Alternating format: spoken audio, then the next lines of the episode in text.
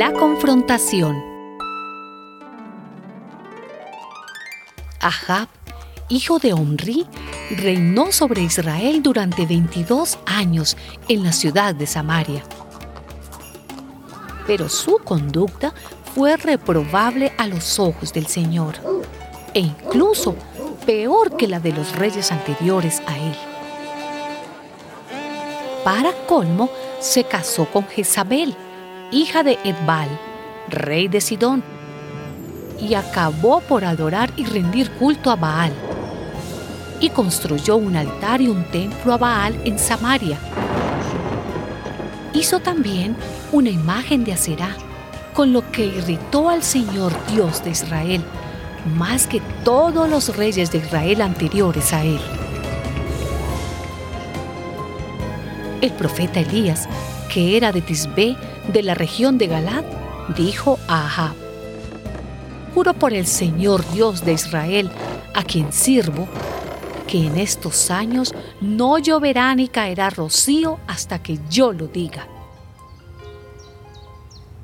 El tiempo pasó.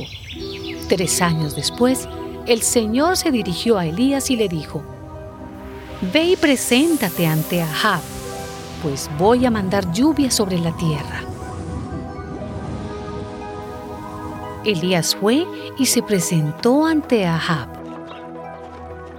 Cuando lo vio, le dijo, Así que tú eres el que está trastornando a Israel. Yo no lo estoy trastornando, contestó Elías, sino tú y tu gente, por dejar los mandamientos del Señor y rendir culto a las diferentes representaciones de Baal. Manda ahora gente que reúna a todos los israelitas en el monte Carmelo con los 450 profetas de Baal.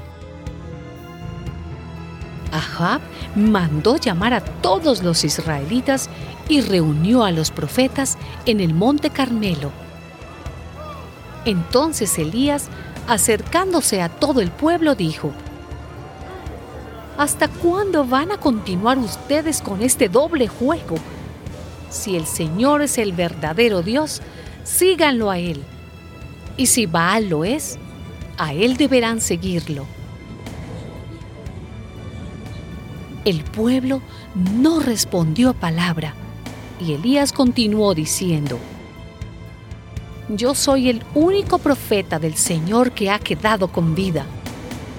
En tanto que de Baal hay 450 profetas.